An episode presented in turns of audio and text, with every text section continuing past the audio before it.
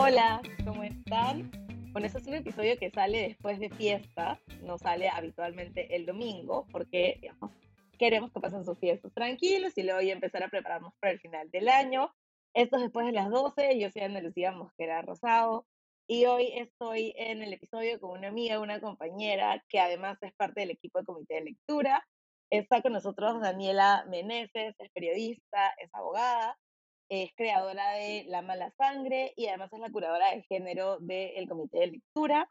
Ahora mismo acaba de terminar un máster en género y sexualidad en eh, London School of Economics y hoy vamos a hablar de un tema bien interesante. Bienvenida Daniela, gracias por estar acá con nosotros. Gracias a ti Ana Lucía, gracias por, por invitarme a hablar en este episodio. Y bueno, estoy lista para tus preguntas, me imagino. Sin ponerse nerviosa la temporada pasada hablé con, una muy buena amiga mía sobre la interseccionalidad y creo que algo que planteamos al inicio fue pensar no solamente en un feminismo, sino hablar de feminismos, en tanto las mujeres somos súper diversas y tenemos diferentes maneras de expresar también nuestras luchas y nuestras necesidades.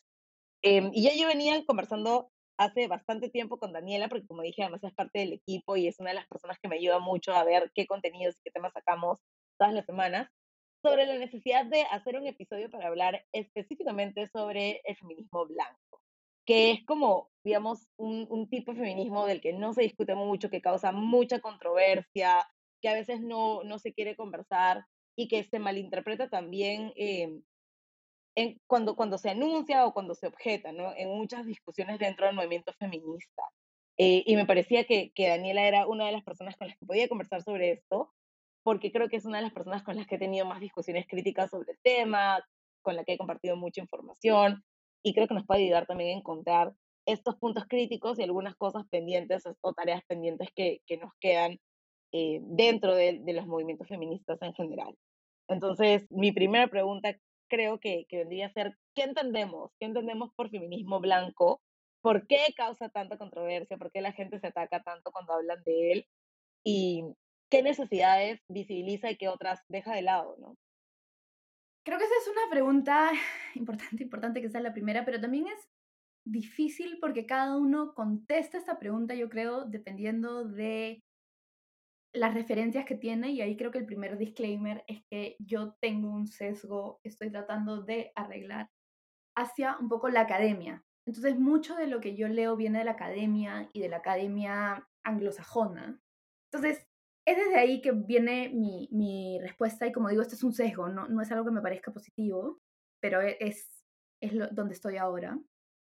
Y encontré, preparándome para, para esta entrevista, encontré un libro que me ha parecido muy bueno y que lo quería recomendar y es de ahí, desde ahí que viene mi respuesta y las respuestas probablemente que lo que voy a decir en el resto del podcast, que es de una mujer que se llama Koa Beck, es estadounidense, ella se refiere como white passing y, straight passing, porque es una mujer, eh, no, sé si no sé si se identifica como queer lesbiana, y eh, es de ascendencia, es como mixed race, eh, afro y blanca, pero parece blanca. Entonces, desde ahí viene este libro que he escrito sobre el feminismo blanco. ¿Y cómo lo describe ella? Que me parece una buena descripción. Dice que una cosa importante es entender que es un sistema de creencias feminismo blanco puede entenderse precisamente como una manera de, eh, de pensar de pensar qué es la igualdad de género, qué requiere la igualdad de género, dónde están las soluciones a la igualdad de género. Y esta manera de pensar se caracteriza, entre otras cosas, por ser muy individual.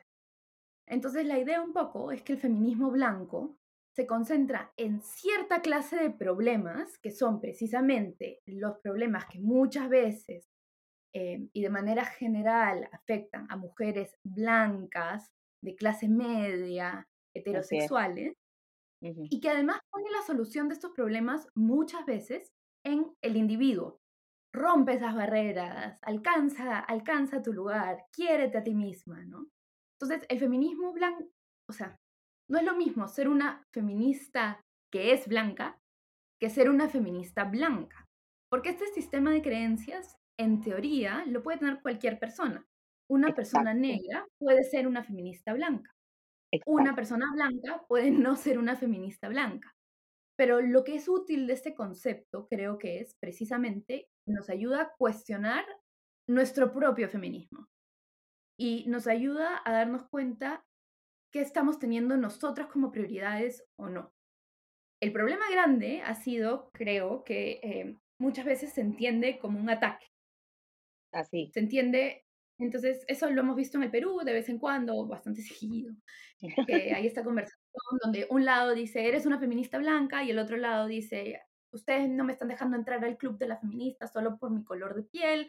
Entonces como que la discusión pasa de ser un sistema de creencias a ser un tema puramente identitario, que creo yo que no es el feminismo blanco, no sé, no sé cómo lo ves tú, pero diría que esas son las líneas generales, ¿no? Sí, me parece interesante esto de que efectivamente se pueden reproducir creencias que identifican al feminismo blanco siendo una persona racializada. Justo ayer estaba mirando una conversación de estas muy, muy tensas que se tienen en Twitter y, así sobre eh, el feminismo eh, transexcluyente.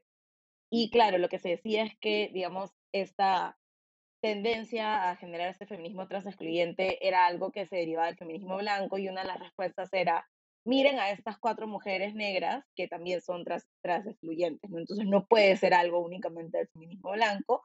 Y la respuesta o los análisis alrededor era que efectivamente cualquier persona puede reproducir estos ideales que representa la blanquitud. En ese sentido, cualquier mujer podría reproducir ideales del feminismo blanco si obviamente ha sido socializada, criada o aprendido estas conductas o este sistema de creencias. Me pareció bien interesante que siempre se intenta decir, ah, no puedes ser una feminista blanca porque eres una mujer racializada o porque eres una mujer negra o asiática, etcétera, cuando en realidad sí se puede reproducir esas creencias eh, siendo una mujer que no es blanca, ¿no? Probablemente es menos probable. Eso sí, o sea, probablemente es más probable ser una feminista blanca si eres blanca. Este, pero creo que es importante esta idea de, de que no es excluyente, porque como digo, no se trata de un problema de identidad y, y me gusta eso que decías de, mm, más que decir que alguien es feminista blanca, es como que está ejerciendo eh, características o está mostrando ideas del feminismo blanco, porque el feminismo no es que haya alguien que sea feminista blanca, quizás es más útil pensarlo no como una, como digo, como una identidad, sino como una conducta y sistema de creencias. Y en ese sentido, por ejemplo, una cosa que me pareció interesante pensar es qué, qué hago yo eh, aquí hablando en el podcast de feminismo blanco, porque porque bueno, yo soy una mujer que en el Perú eh, es considerada blanca y, y, lo digo así porque, no, o sea, yo vivo en Inglaterra y en Inglaterra no, no soy muy considerada blanca, pero en Perú, para todos los efectos, soy, soy una mujer blanca y tengo todos los privilegios de ser una mujer blanca, ¿no? Entonces, claro, no sé, es interesante pensar qué hago acá. O sea, estoy hablando quizás como una mujer blanca que dice, es posible ser blanca y no ser feminista blanca, quizás ese es mi lugar aquí, pero eso también es bien problemático, porque de lo que leía, además, preparándome para esta entrevista, algunas cosas escritas por mujeres blancas y otras no, es que muchas veces estas conversaciones, el, que yo diga, el que yo pueda aquí estar hablando del feminismo blanco como algo que no es mío, es casi como una manera de yo limpiarme de, falla, ¿no? Es como que yo vengo acá y diga, sí, hay feministas que son feministas blancas, pero yo que estoy aquí sentada, no, no, yo te estoy hablando de lo mal que es ser feminista blanca. Y eso es casi lo mismo que pasa con las discusiones del privilegio, que últimamente se han vuelto a decir, pero yo acepto mi privilegio. Entonces, soy una mujer privilegiada, pero que se vuelven casi como, lo decían en estos artículos, como se vuelven un disclaimer de, ojo, como yo reconozco el feminismo blanco, yo no puedo ser una feminista blanca. Como yo reconozco el feminismo, yo no puedo ser, eh, no sé, clasista. Cuando no es lo que quiero hacer aquí, creo que no, no, es por eso que estoy aquí, ¿no? O sea, yo creo que yo también tengo conductas de feminista blanca, probablemente más que personas eh, que son racializadas.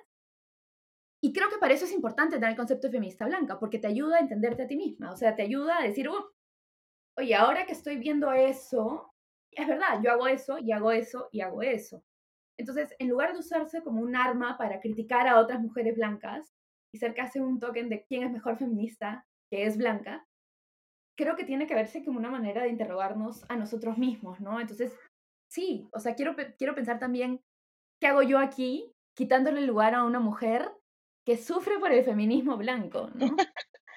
Es que creo que precisamente por eso es que pensaba que eras la persona idónea para estar en este episodio, ¿no? No quería que la conversación sobre feminismo blanco fuera solamente una interpelación o un ataque directo a no queremos esto, sino que también quería conversar con una persona como tú que tiene este proceso de reconocer que efectivamente puede tener esas actitudes y que tenga una visión como crítica a por qué estas cosas no deben, no deben pasar o cuáles son estos retos que, que tenemos que tener dentro de, de, los feminismos para entendernos, para entendernos, para aceptarnos, para ampliar las conversaciones uh -huh. y no solamente, digamos, apelar a esta cultura de la cancelación. ¿no? Si eres feminista y eres blanca, entonces tu feminismo no vale o tu feminismo no es algo con lo que yo concuerde o nunca vamos a poder entendernos, sino realmente tener este tipo de espacios que nos permiten abrir estos puentes para uh -huh. conversar de temas que nadie quiere tocar, ¿no? Además porque, claro, si yo le dijera a otra mujer blanca que se considera feminista, con la que no tengo una conversación, con la que no tengo una familiaridad, quiero que vengas a mi episodio, probablemente pensaría que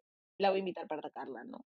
Para atacarla, porque, es, claro. es, porque además ya, eh, luego ya desmenuzando un poco estos conceptos asociados, también se, se asume que una mujer negra que interpela el feminismo blanco o que lo cuestiona, solamente quiere atacar, ¿no? Porque hay esta, esta tendencia a, a encrisparse un poco, a, a sentirse como personalmente atacada en vez de ver que la crítica es una crítica estructural de cómo es que ha funcionado o cómo es que se ha, se ha establecido el, el feminismo o los inicios de, de, lo que consideramos como la primera ola del feminismo, ¿no? Y de hecho, yo creo que, por ejemplo, una persona que es bien útil o que a mí me ha gustado mucho leer como crítica del feminismo blanco es Gabriela Wiener, por ejemplo, en el Perú. Y lo que es interesante de ella es que ella no lo pone así, ¿ya? Pero en, en su último libro, eh, Guaco Retrato, y en algunos de sus textos, ella, por ejemplo, ha comenzado a interrogar su deseo. Su deseo, digamos, sexual, no sé si romántico. Bueno, su deseo por, eh, por hacia lo blanco, hacia las personas blancas.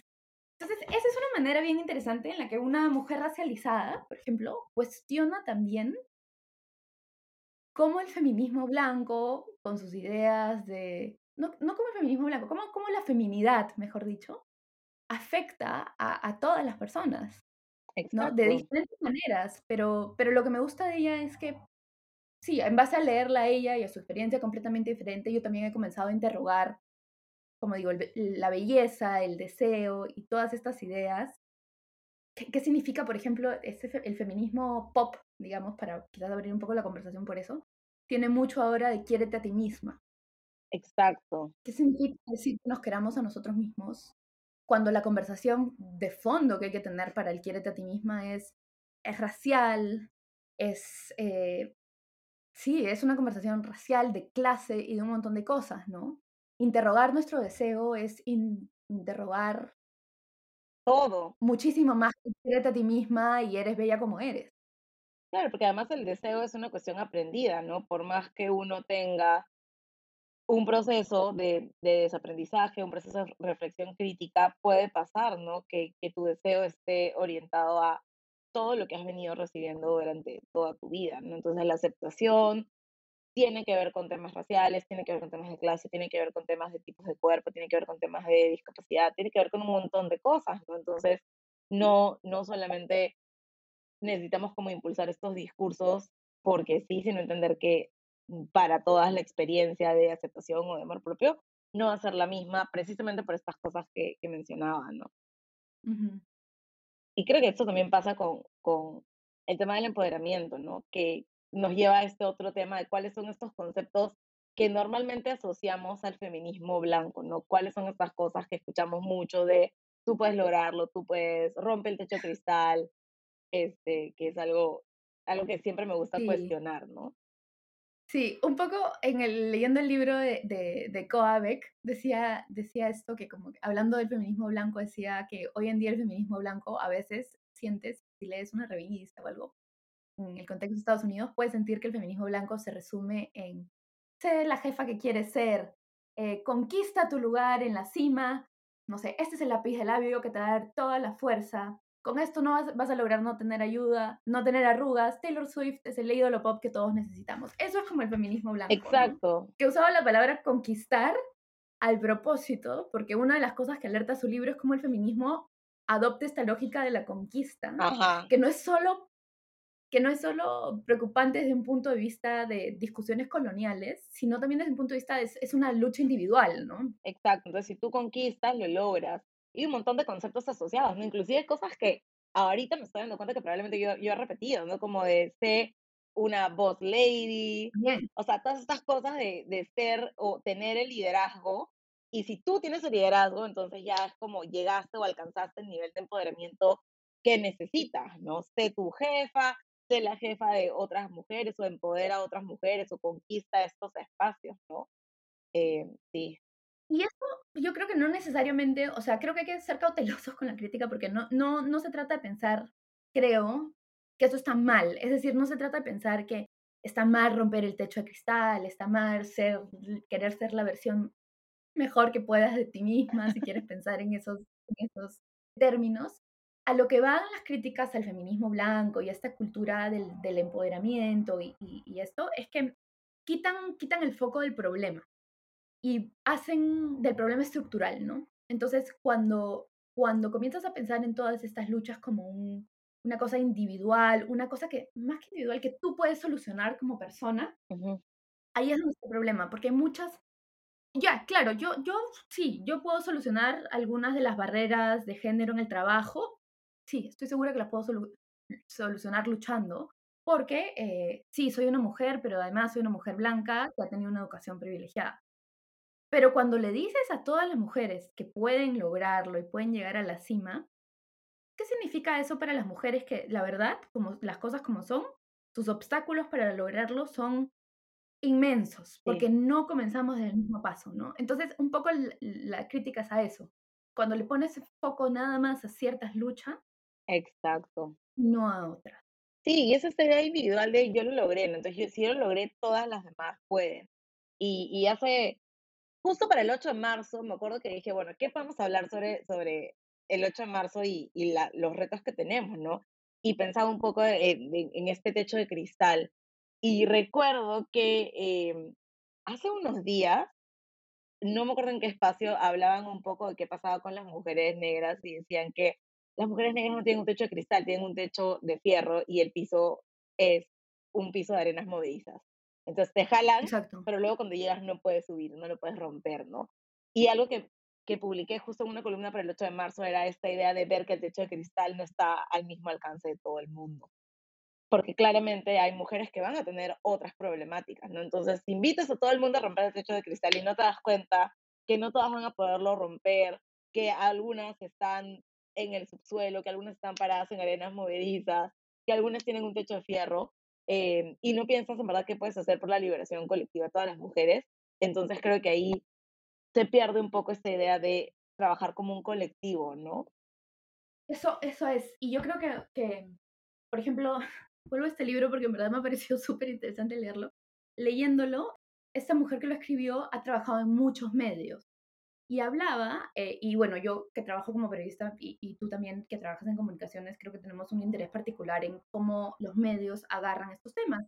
Y ella contaba experiencias de cómo, claro, incluso trabajando en, viendo temas de género, ella se daba cuenta que los temas de género, bajo este para, paraguas del white feminism y de las revistas del feminismo blanco, se entiende como temas de mujeres nomás. Y algunas cosas se presentan como comunes y otras cosas se presentan como nicho. Entonces ella dice, yo a veces iba y decía, oye, deberíamos hablar de la experiencia de los hombres trans que eh, quieren ejercer su paternidad, quieren cargar, digamos, un, un embarazo. Y, y le decían, no, no, no, pero ese es un tema nicho. Entonces, bajo la excusa de lo nicho, hay temas que no son, que no son tan fáciles, por poner entre comillas, de vender, que se, que se excluyen, ¿no? exacto, Entonces, hay que tener mucho cuidado qué se pone como nicho, qué se pone como excepción, decía también. Como que a veces tienes una revista que hace siete o diez artículos sobre llegar a la cima en tu trabajo y por cada diez hace quizás uno de la situación carcelaria de las mujeres, de las mujeres racializadas. claro, Entonces esa es como la excepción. O hablas de, eh, eh, de la situación, no sé, de la situación del trabajo de las mujeres y como pie de página hablas de que, oye, para las latinas y para las mujeres afro, afro, afrodescendientes es peor. Y es como, pero Claro. porque el centro sigue siendo la mujer blanca. Exacto. Entonces, a eso va un poco la, la crítica, ¿no? De quién, es, quién, quién puede ser feminista y quién es eh, feminista nicho, quién es feminista, quién es el asterisco. Claro. ¿Y quién es el sujeto político, no? Solamente es la mujer blanca de clase media o pueden ser otras mujeres, porque lo que haces es como que estandarizas, ¿no? Estos son, esta es la agenda feminista, esto es lo que queremos, queremos, no sé, mejor salario, queremos mejores cosas y no te das cuenta que efectivamente eh, hay brechas que se abren un poco más, ¿no? Que es básicamente lo que pasaba con la primera ola del feminismo, ¿no? Diciendo queremos trabajar y, y luego tenías a las mujeres negras diciendo nosotras ya trabajamos. O sea, no, no quiero eso, ya trabajo, quiero estar con mi familia. Sí, y, y, por eso esa línea, no sé cómo te sientes tú, pero esto es algo que yo he estado pensando eh, hace un tiempo. A ver. Yo sé que a ti te encanta Chimamanda, uh. pero ella dice, ella y no me voy a meter a sus, a, a todo el tema de, de, todas las discusiones que hay sobre su transfobia, esa lo pueden encontrar en internet, su, su supuesta transfobia, si es una transfóbica, no me estoy metiendo a eso, pueden buscar el debate en internet. Sí, es bien amplio todavía y cada cierto tiempo como que sale, creo que va evolucionando porque tampoco sabemos cómo procesar a veces las cosas de que dicen personas como muy públicas, que se ganan como mucho afecto. Entonces, sí. Ahí está la discusión, pero, pero yo voy a su, a su libro y a su TED Talk, todas debemos ser feministas. Yo lo he escuchado, claro.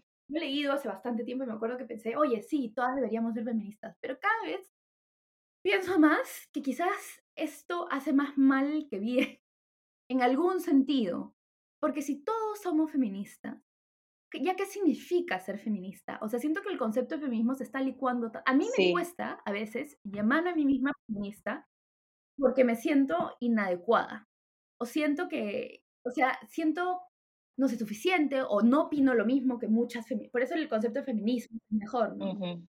Pero cuando hablamos que todas, ser todas debemos ser feministas y nuestro feminismo se reduce a usar un polo que diga el futuro es feminista, que tiene una Mm. historia larga y compleja, o a usar o a postear de vez en cuando en Instagram. Me pregunto, ¿todas deberíamos ser feministas? A mí también me genera, me genera esa, esa idea de que el feminismo, cuando se hace como pop, o sea, se vuelve como de moda, pierde en algunos casos su consistencia, ¿no? Que es básicamente lo, lo mismo que pasa con el movimiento antirracista y con otros movimientos, que se vuelven puramente performativos y no plantean tener esas discusiones, ¿no? Entonces, claro, tenemos a Chimamanda que, como, como dijo Daniela, con todas sus cosas, tiene un discurso más o menos interesante sobre involucrarnos en la lucha por la igualdad, pero luego también ves cómo eso lo que genera es como una popularización del feminismo para todo y por todo, ¿no? La equidad de género es como una banderita o algo que se usa de manera muy accesoria, pero no genera necesariamente estas discusiones, no es como, igual es como Black Lives Matter, o sea, tienes, tenías el año pasado, pasado es, sí, pasado, a un montón de gente poniendo cuadraditos negros en sus perfiles y luego no tienes más conversaciones alrededor de eso, ¿no? Inclusive hace unos días vi un artículo que decía que en Estados Unidos se había empezado la conversación sobre la raza y que todo el mundo está hablando de eso, pero que eso no significaba que los problemas se hubieran resuelto, ¿no? Entonces, es bien problemático a veces cuando ya asumimos que usar un polo, que de hecho yo también tengo, que dice como el futuro femenino, Ojo, nadie critica usar polos. Nadie está criticando usar polos. pero claro, es como, ah, yo soy feminista porque tengo mi polo que dice The future is female, ¿no? Y porque creo igualdad hombres y mujeres. Y es como, ¿es eso suficiente para ser feminista? Y ya, ¿no? Claro. Algunos te dirán que sí, pero yo no me sentiría feminista si nada más creías en la igualdad. Y, y yo diría incluso que, que en el tema de la raza hay un poco un discurso distinto porque se habla mucho ahora de no es suficiente no ser racista, hay que ser antirracista. Y el término Claro. antirracista incluye ya una acción, ¿no? Y se está generando todo un lenguaje Exacto. y un como actúa, no es suficiente decir. Eso no existe en la palabra feminismo. Antipatriarcal, pero no es una cuestión tan, tan, digamos, O sea, masificada, ¿no? Que, que es bien, a mí sí me parece bien problemático eso, porque al final es como, todos son feministas igual y nadie es feminista al mismo tiempo, ¿no? yo me refiero a que no hay, cuando dices la palabra feminismo, eh, eres feminista, no incluye esa acción, un llamado a la acción necesariamente. Que sí incluye la palabra antirracista. Antipatriarcal creo que no se usa tanto, o sea, se usa, No se usa mucho. se usa como parte de algo más, ¿no? Eres una feminista, antirracista y antipatriarcal, por ejemplo. Eso sí se usa, pero sí, quizás me he confundido y quizás antirracista, antipatriarcal se usa más de lo que pienso, pero yo no lo escucho mucho. Mm, no, yo no lo escucho mucho tampoco. O sea, se habla de... Eh, en, círculos, en círculos activistas y todo, pero no creo que se hable todavía en el debate público. Claro, no, no hay una cuestión así como con el debate, pero yo creo que, que es bien válida esta mirada a cómo cuando algunas cosas se hacen populares terminan siendo o vistas desde un punto, desde una visión bien superficial, ¿no? De esta idea de todos vamos a hacerlo y es divertido y es bonito, pero no, pues, o sea, los procesos de construcción son procesos difíciles y, van más allá de, de, ropa o de colores o de ponerte un, va mucho más allá de, de, morado, ¿no? Por eso como hablar un poco del purple washing también es una cosa interesante, ¿no? De todas estas marcas que luego, o todas estas organizaciones o grupo de personas que luego quieren hablar de violencia o hablar de, de la equidad de género, pero que no, no traspasan esta barrera discursiva, ¿no? O, o simbólica, también performativa, que a mí sí me parece, me parece válido que hayas traído la discusión. Sí, o sea, porque claro, cuando tú me decías de este capítulo de, de feminismo blanco, el feminismo blanco y el pop feminism como que no, mm, no sé cuál es realmente la relación directa, conceptual, y lógica, pero van de la mano, ¿no? Y muchas veces lo que se vuelve pop, digamos, es, el feminismo blanco. El feminismo blanco. Y, y esta idea de, del feminismo pop, hablábamos antes de, comenzar a grabar de este libro que recomiendo mucho, también es escrito desde la Academia Anglosajone, creo que solo está en inglés, pero se llama Empowered Feminism, de Sarah Van Weiser, que es una profesora. Por eso digo que yo tiendo mucho a la academia, que eso es un error que estoy tratando de solucionar. Pero, pero el libro es muy bueno porque habla precisamente de, de esto, ¿no? De cómo en los últimos años vemos cada vez más que hay estos mensajes que son pop. Ella, ella mm, entiende lo pop en tres sentidos, me parece. Tener visibilidad mediática, ser popular y estar luchando por ser el significado principal, por ponerlo de alguna manera, ¿no? Y un poco el, libro es una reflexión, no es, no es una crítica tajante a que el feminismo se vuelva pop, porque por supuesto, por un lado, esto es positivo, porque hace que el feminismo llegue a más gente, más gente se interese, más gente pueda comenzar un proceso de realmente meterse al feminismo. Por otro lado, sin embargo, lo que se vuelve pop es generalmente eh, lo más fácil de consumir. Entonces, en una época de Instagram, y lo digo como creadora de Instagram también, y tengo bastantes opiniones críticas a mi propio Instagram. Y yo. En una época de, de Instagram, lo más fácil de consumir sí es aquello que, o de replicar, es aquello que sigue ciertas lógicas de, digámoslo, de mercado, de Instagram. Tiene que ser compartible, tiene que ser bonito. Yo me he dado cuenta que frases fáciles se comparten más, frases muy centradas en como el, el yo, la autoayuda, eh, que hacen más fácil las discusiones que son dificilísimas, que la hacen más fácil. Claro, por un lado eso igual es positivo porque te está obligando a salir de la academia, te está obligando a salir de la está permitiendo que esto llegue a gente en otros idiomas, eh, o sea, que cosas de, de, de mundos de activistas este, anglosajones, digamos, lleguen a, a Latinoamérica y tomen su propia forma, su propia vida. Ahí em, permite también actos de resistencia, actos de, o sea, cosas se pueden complejizar, como que lo, como lo ponen ellas, a veces se abren como huecos en el feminismo pop y dentro de estas cosas pop vemos que aparece un mensaje más complejo que sí se hace viral. Sí. Pero al mismo tiempo es complicado, entonces... Es bien complicado. O sea, cuando en realidad el feminismo es un producto, o sea, se convierte en un producto, se convierte en algo que se explota y que genera dinero, se pueden perder muchas cosas, ¿no? Yo creo que ese sí es un riesgo grande que se corre cuando estas cosas se vuelven masivas, pero bastante excluyentes en qué se valora, qué se pondera, qué sale o cuáles son las cosas, como bien mencionas, más fáciles de digerir. Entonces, ya no estamos hablando de un movimiento, sino de un bien de consumo y eso termina siendo bien problemático. Sí, es, es bien difícil, como digo, yo cuestiono todo el tiempo mi, mi propia presencia en el Instagram. También tienes esta otra cosa que, que cuestiono, que es estos Instagram feministas, pero también que están hechos por mujeres que necesitan eh, dinero para vivir. Entonces tienes un Instagram donde además hacen publicidad de cosas de consumo, entonces es bien complicado porque, como digo, no quiero juntar, no, no, estoy, no, no juzgo a las personas que lo hacen, pero estás terminando con un feminismo que además vende productos, que eso siempre me ha parecido bien, bien como extraño a nivel, a nivel, a nivel de feminismo, ¿no? Pero lo entiendo a nivel personal. Y también estaba pensando, no sé si quieres hablar un poco de esta campaña, eh, a mí me gusta la vida social. Sí. Es una campaña interesante, ¿no? O sea, el, caso fue terrible, ¿no? Es esta violación grupal en... En Surco, me parece. Y bueno, la, la mujer denunció la violación y, pero estoy acordándomelo bien, pero el abogado de uno de los acusados dijo, dijo algo así como, bueno, es que a la señorita le gustaba la vida social. Como diciendo, no, no la violaron, a la señorita le gustaba la vida social. A raíz de eso, con toda razón, apareció esta campaña en redes sociales, hashtag a mí también me gusta la vida social, o nosotros, sí, a mí también me gusta la vida social. Y eso yo lo estudié, me acuerdo, para un curso, porque era bien interesante ver cómo habían diferentes eh, manifestaciones de esta campaña. Ibas desde el, recuadro negro que tenía el hashtag, que era como lo más sobrio y que de hecho asemejaba mucho al, al luto de Black Lives Matter, más o menos en una época parecida, no era la misma estética.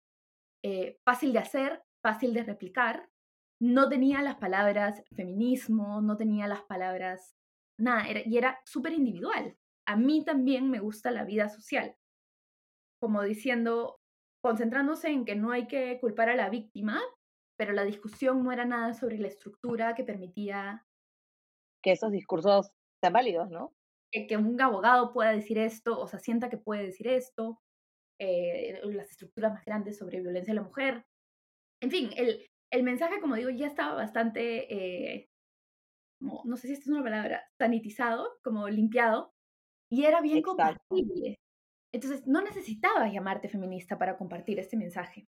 Pero luego, habían ciertas manifestaciones que a mí me parecían particularmente problemáticas, donde mujeres ponían fotos de ellas en una situación de fiesta diciendo que a ella también les gustaba la vida social. Entonces, claro, y fiestas como...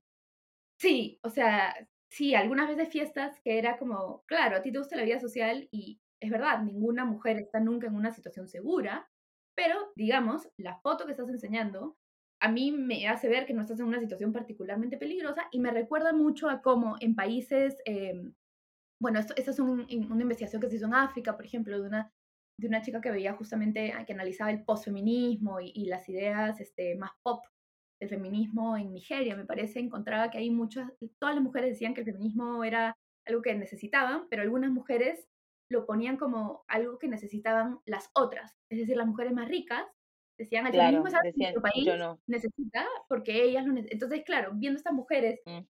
de clase alta colgando una imagen de sí mismas donde salen increíblemente bien en una fiesta con este hashtag, yo pensaba, ¿qué es esta conversación? O sea, ¿dónde ha quedado aquí el feminismo? ¿Dónde ha quedado aquí los problemas, los problemas de inseguridad en este país? ¿Dónde ha quedado aquí los problemas de acceso a la justicia? Pero luego, exacto, tenías otros, otros mensajes.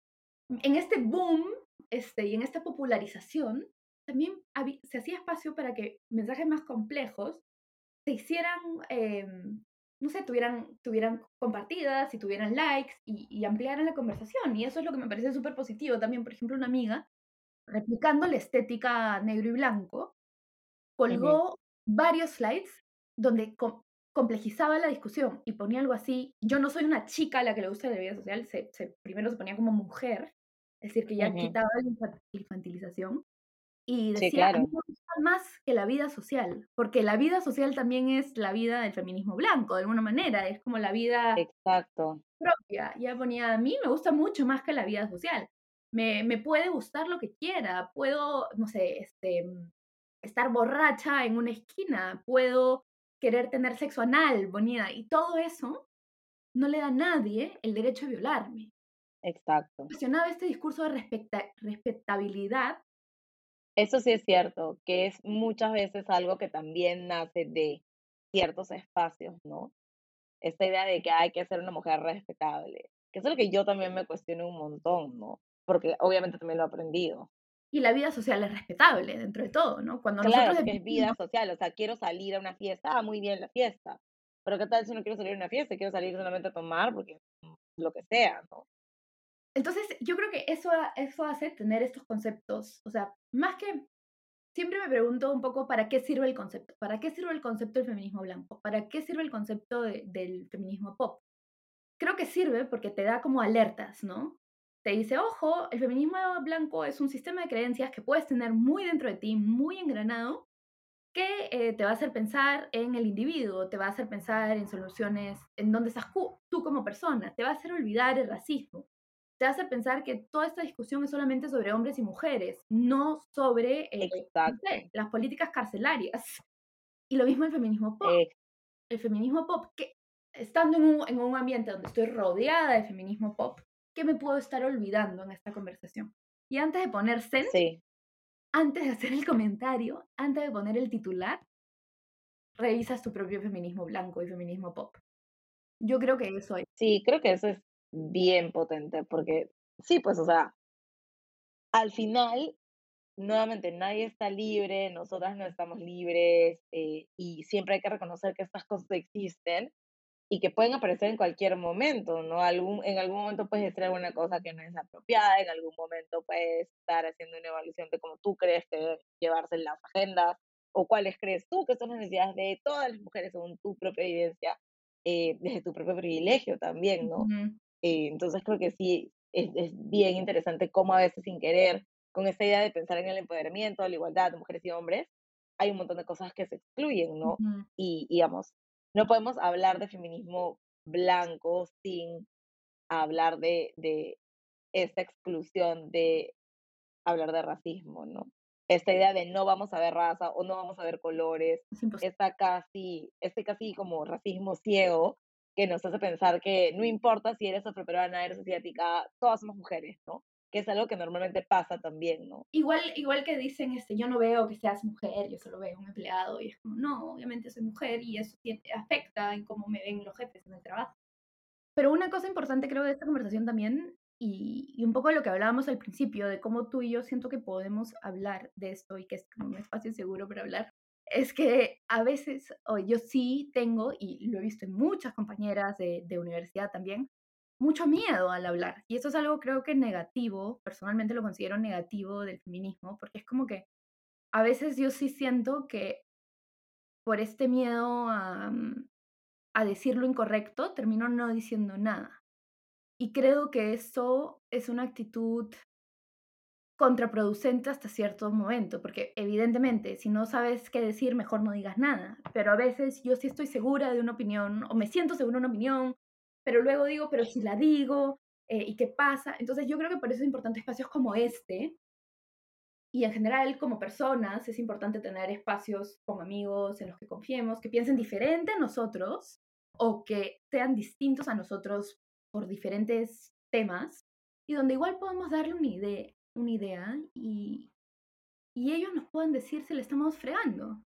Pero decir, pero por eso no sentirnos, eh, o sea, yo me acuerdo, por ejemplo, que- Personalmente atacados. sí, o sea, yo me acuerdo mucho en mis seminarios de la universidad, cuando recién comenzaban, eran seminarios de, de universidad de género donde todos los, digamos, creo que todos tratábamos, o sea, yo tenía la, la partida con la buena fe de que ninguno estaba tratando de ser machista, ninguno estaba tratando de ser racista, pero. Claramente. Y la gente decía en su introducción, perdónenme si la friego, este, por favor, no estoy tratando de decir nada malo. Y esa actitud que por un lado es positiva, por otro lado yo ya la veía como un miedo a hablar. Entonces era, si este no puede ser un espacio seguro para discutir ideas y darnos cuenta que nuestra discusión está Pues sí. dónde estamos. Entonces creo que una cosa que sí yo necesito un poco más en mi vida y creo que, que muchos quizás necesitamos es un espacio donde cometer errores.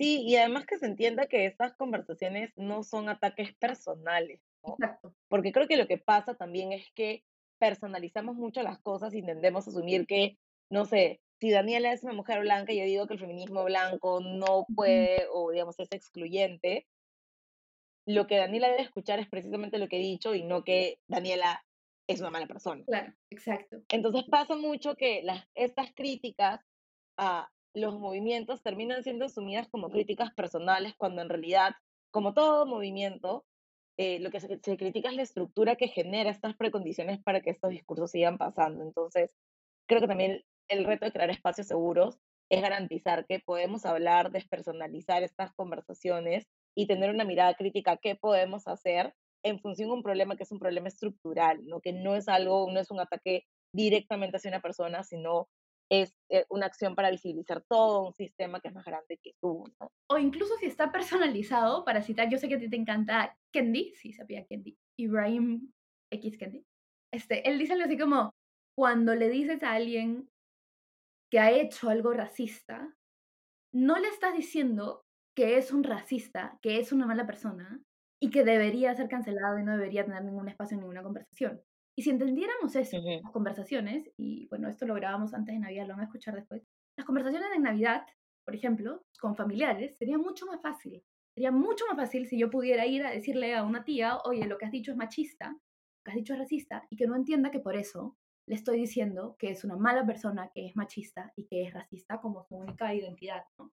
Sí, pues es terrible que uno a veces dice las cosas y no te das cuenta, ¿no? Probablemente yo también he dicho eso en algún momento, o haces algún comentario y dices, ya, yo no me considero, o sea, que sea una mujer machista, pero probablemente mis conductas aprendidas son conductas que me van a tomar mucho tiempo desaprender, ¿no? Entonces, si dentro del mismo movimiento feminista decimos nosotras, las mujeres racializadas, oigan, ustedes, amigas, no nos gusta que hagan esto, no nos gusta el paternalismo, no nos gusta una agenda única, no nos gusta que se deje por fuera el, tema de, de, la raza en la discusión de los feminismos. No es un ataque personal, no le estamos diciendo racistas de manera inmediata, eh, sino que en realidad lo que queremos es que las cosas se visibilicen, ¿no? Y, y claro, o sea, a veces cuando hablamos de racismo decimos, hoy el movimiento nos deja de lado, deja de lado a estas mujeres, uno ve estos temas, eh, lo que llega, pues se transforma como el mensaje, lo que llega a algunas mujeres es, ah, nos están diciendo que somos racistas y cómo es posible, nosotras no somos, no podríamos porque somos feministas, ¿no? Y en verdad sí, sí es posible. Creo que se llama fragilidad blanca. Este, otra cosa, pero... Para otro episodio, por favor. Otra cosa que sí, yo sí te quiero preguntar, para yo cambiar un poco los roles, es que sí he visto que cada vez más hay espacios de mujeres racializadas, por ejemplo, donde eh, no, digamos, las mujeres blancas no somos bienvenidas. Este, y quizás sería, o sea, sería interesante que expliques desde tu punto de vista por qué eso sí es importante. Por ejemplo, Gabriela Wiener habla de eso en su, en su libro Guapo Retrato, de estos, de estos talleres de decolonización para mujeres racializadas. Yo creo que eso tiene que ver con generar espacios seguros y sé que eso puede sonar problemático porque se puede asumir que, digamos, espacios con mujeres que no son racializadas no son seguros. Porque claro, es como, ya, sí, entonces significa que no está seguro mi espacio. Y creo que además son espacios en los que podemos tener reflexiones que van o que tienen que ver con, o que tienen como punto de partida nuestra propia experiencia. O sea, sí siento que hay espacios mucho más abiertos donde podemos conversar con mujeres que no son mujeres racializadas sobre estos temas pero siento que en algunos casos también son espacios en los que hay como asimetrías en las reflexiones y en los aprendizajes. Entonces, claro, yo que soy una mujer negra voy a entrar a un taller con mujeres que no son negras a hablar o aprender sobre raza, sobre cosas que yo ya aprendí, no porque las haya leído en un libro, sino porque me han pasado, ¿no? Eso no significa que estos espacios no deban existir, más aún, creo que son súper necesarios. Pero también sí siento la necesidad de tener un espacio solamente para mujeres racializadas, para discutir las cosas que necesitamos discutir desde nuestras visiones, sin asumir que tenemos como que, digamos, ceder el espacio para el aprendizaje de alguien más sobre nuestra propia vivencia. Queda claro. Y por ejemplo, yo desde alguien de afuera, de, de esos espacios, pero interesada en los temas, también te diría que, por ejemplo, son probablemente tienen conversaciones que a mí me encantaría escuchar, pero no es, no es su, obligación enseñármela, ¿sabes? O sea, también creo que hay que, que hay que, nosotras como mujeres que tienen ese privilegio, aprender por nuestra cuenta, ¿no? O sea, hay mucho de que ellas me enseñen. Sí, y justo eso es lo que te iba a decir, ¿no? Que a veces es como que se asume que dicen, bueno, yo no sé nada, entonces eh, dígame por favor, o enséñenme por favor, o edúquenme, no se enojen conmigo porque hice tal cosa o no se enojen conmigo porque dije tal cosa, porque como yo no sé y ustedes no me quieren enseñar, entonces por eso yo he cometido ese error, ¿no? Y, y o sea, inconscientemente están replicando lógicas de dominación sobre nosotras, ¿no? Porque estás asumiendo que tú no puedes aprender por tu cuenta y estás esperando que yo gaste mis recursos, eh, mi tiempo, mis espacios para suplir tus propias necesidades, ¿no? En Ujú. vez de decir que en realidad sí es una obligación, bueno, no sé si una obligación, pero sí es opcional que tú digas quiero aprender y, y como dirían algunas compañeras, Google es gratis. O sea, Claro. Y además, o sea, siendo honesta, no creo que yo creo que la gente, si ve a alguien que realmente no tiene cómo aprender o no tiene recursos, probablemente lo ayuden con los recursos, ¿sabes? Me imagino que tú sabes quién necesita ayuda y quién no. Eso, eso quiero decir. exacto. Sí, sabes quién necesita ayuda y, quién no, y también sabes qué personas tienen la apertura para poder recibir la información, que pasa muchas veces que dices, no sé, me voy a tomar, y me ha pasado a mí que he dicho, ya, esto está mal. Me voy a tomar el trabajo de escribir un mensaje a esta persona para decirle porque esto está mal. Y no lo he hecho yo, solamente lo han hecho otras compañeras también, ¿no? Y la respuesta es como que, ay, a mí no me parece, pues, que, que esto esté mal. O me parece que me estás atacando sin razón. Nuevamente, ese tema de la personalización, ¿no? Que me estás atacando sin razón y me parece que, este, que, que tienes una, una mala vibra y, y, y como que no me gustan las energías que tienes eh, contra mí porque yo no te he hecho nada a ti para que tú me ataques. Y menos, a- una vez me pasó que me dijeron, y menos en una época de pandemia que todos estamos tan sensibles, ¿no? Entonces, claro, uno te da el tiempo de buscar información o decirte tal cosa y luego la gente te dice, no, me parece que estás exagerando, me parece que está de más, o, o otra cosa que me han dicho a mí es como que te sugiero que te eduques, ¿no? Y es como, o sea, a- yo detesto, a mí no me gusta normalmente digamos, presentarme con todas mis credenciales académicas, porque también como tú tengo estas cuestiones así de cuestionar el academicismo, pero que me manden a educarme cuando te estoy diciendo efectivamente que esto está mal, me obliga pues a sacar mis diplomas y decirles a y así no fuera académica, si soy una persona activista, si soy una persona que tiene experiencia eh, y, y, y me mandas a educarme, no es que tengas la mayor apertura tampoco para discutir los temas, ¿no? Exacto. Sí, en verdad sí creo que hay una necesidad de que el feminismo blanco sea un poco más interseccional. Em, igual también siento que está pasando con la interseccionalidad lo mismo que pasa con el feminismo, ¿no? Entonces todo el mundo asume que hay que ser interseccional, pero muchas de las críticas que se están haciendo ahora a la interseccionalidad tienen que ver desde mi perspectiva, y esto es como, creo que es un, un punto de vista poco valorado, pero para mí tienen que ver con una lectura errónea de lo que implica la interseccionalidad, ¿no?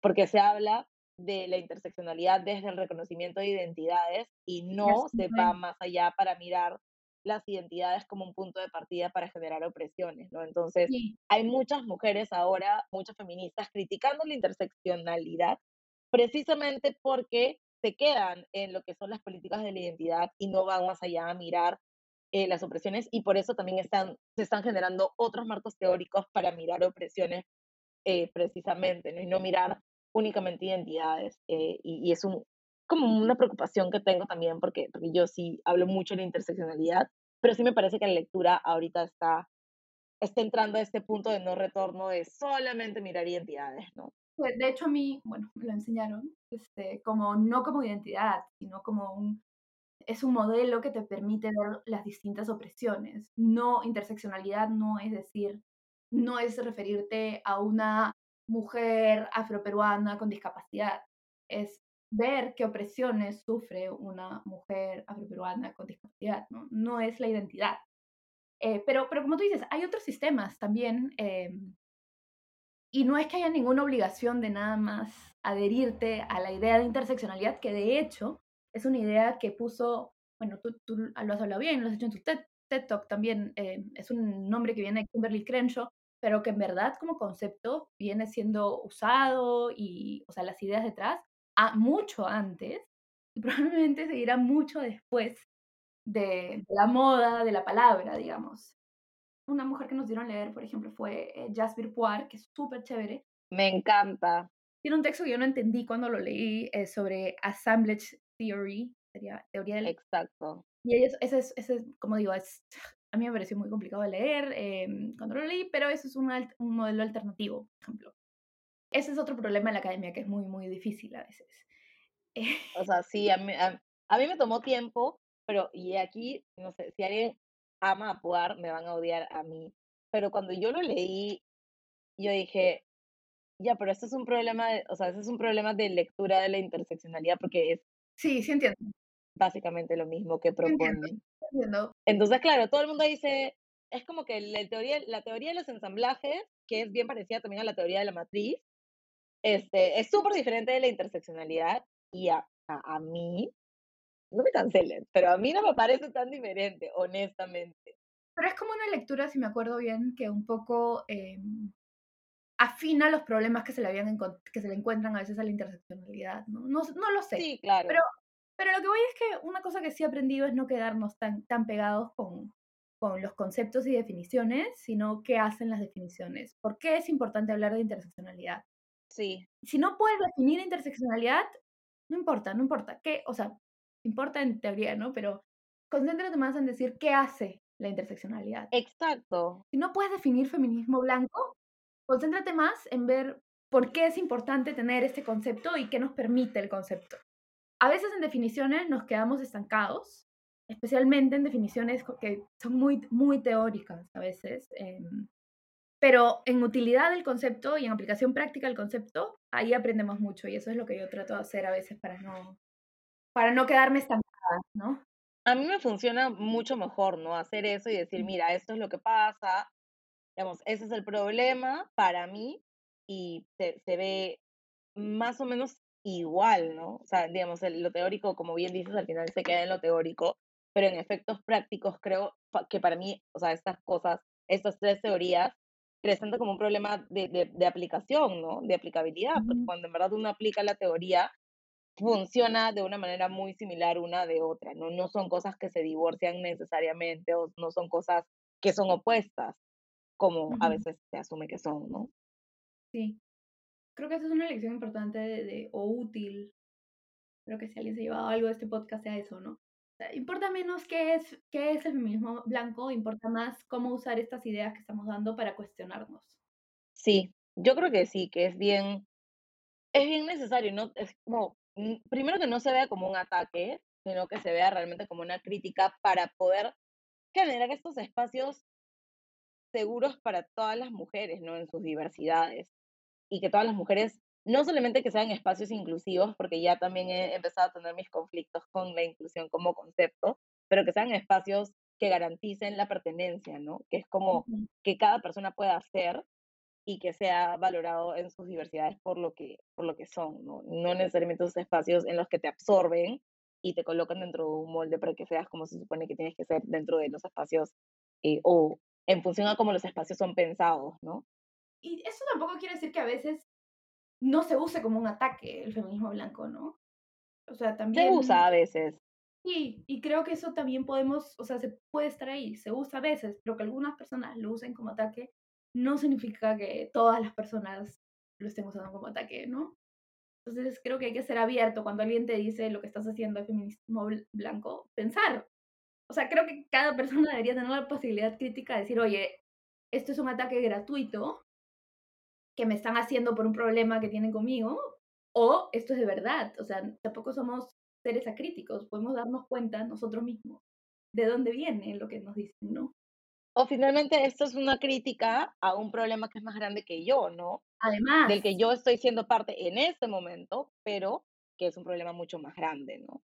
Y creo que eso también nos ayuda a, a que no, no se genere tanta como animosidad alrededor de, de el feminismo blanco, ¿no? Como esta cosa que hace que muchas mujeres blancas se enojen. Me puedes decir cuando quieras, feminista blanca, Ana Lucía. Cuando sea que lo cometes.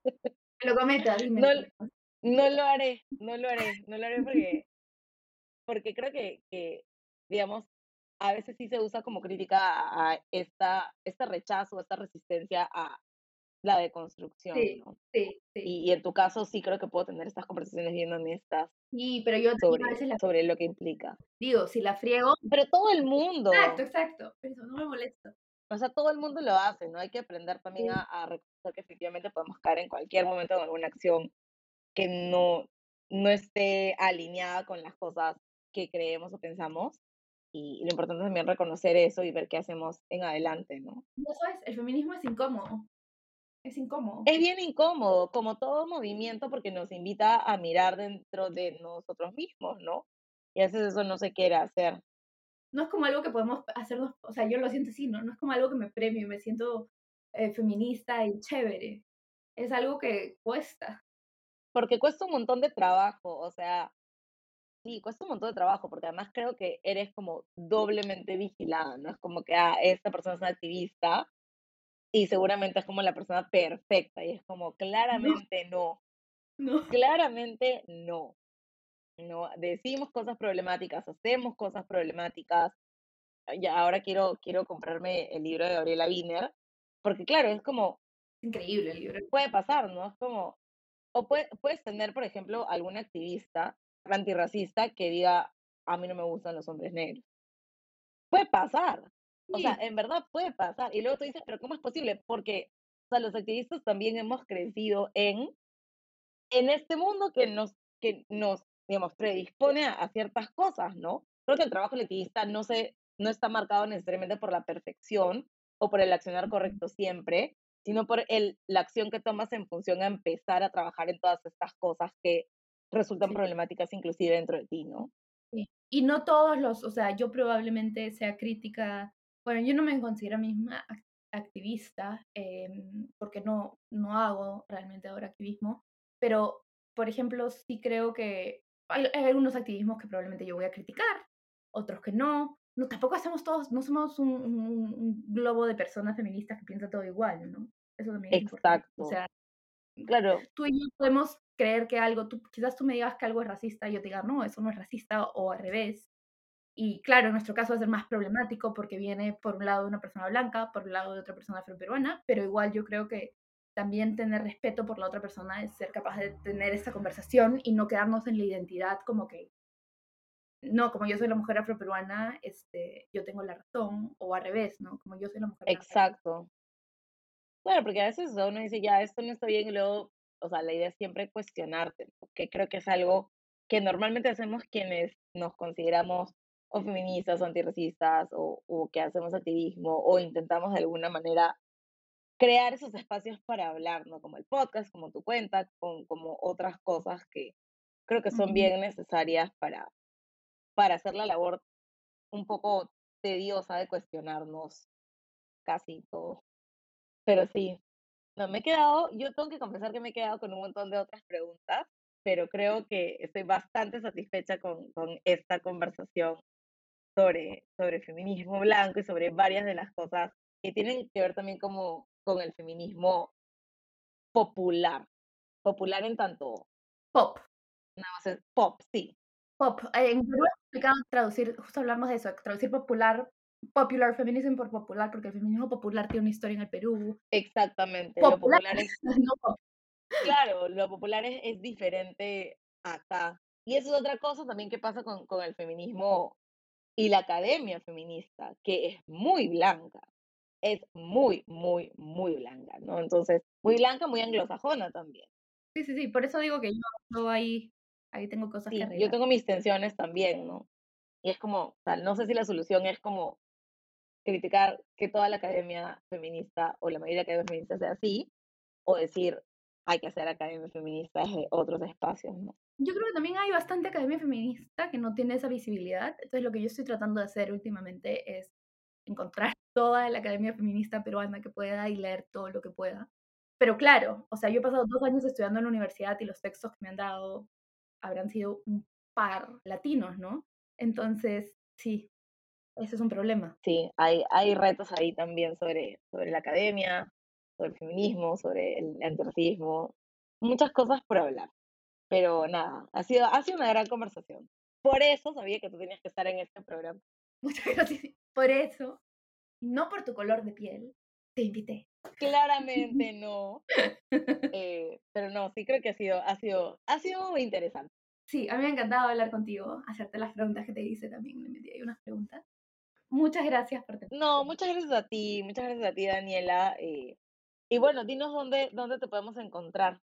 Bueno, puedes escuchar mi podcast, La Mala Sangre, en el comité de lectura. Y el último episodio es de hecho una entrevista a Gabriela Wiener sobre Guaco Retrato. Y luego pueden encontrarme en Instagram como la mala sangre p Excelente. Y sí, en verdad el podcast de Daniela es muy chévere porque a diferencia de, de este, tiene como algunas secciones interesantes de que ver, que leer, y algunas recomendaciones bien bacanas, así que espero algún día hacer una sección así de Ana Lucía recomienda. Sí. Haré, haré, haré para la próxima temporada. Este es el penúltimo episodio de la temporada. Además, yo no puedo creer honestamente que en este año tan caótico haya tenido dos temporadas del podcast, pero ya este es el penúltimo episodio de la temporada, así que el próximo episodio será el, el episodio final. Espero que estén teniendo bonitas fiestas, que tengan espacio de descanso. Muchas gracias, Dani, de nuevo por acompañarnos hoy. Y muchas gracias por escucharnos. Y esto fue Después de las 12, un podcast para comité de lectura. Y nos vemos la siguiente semana.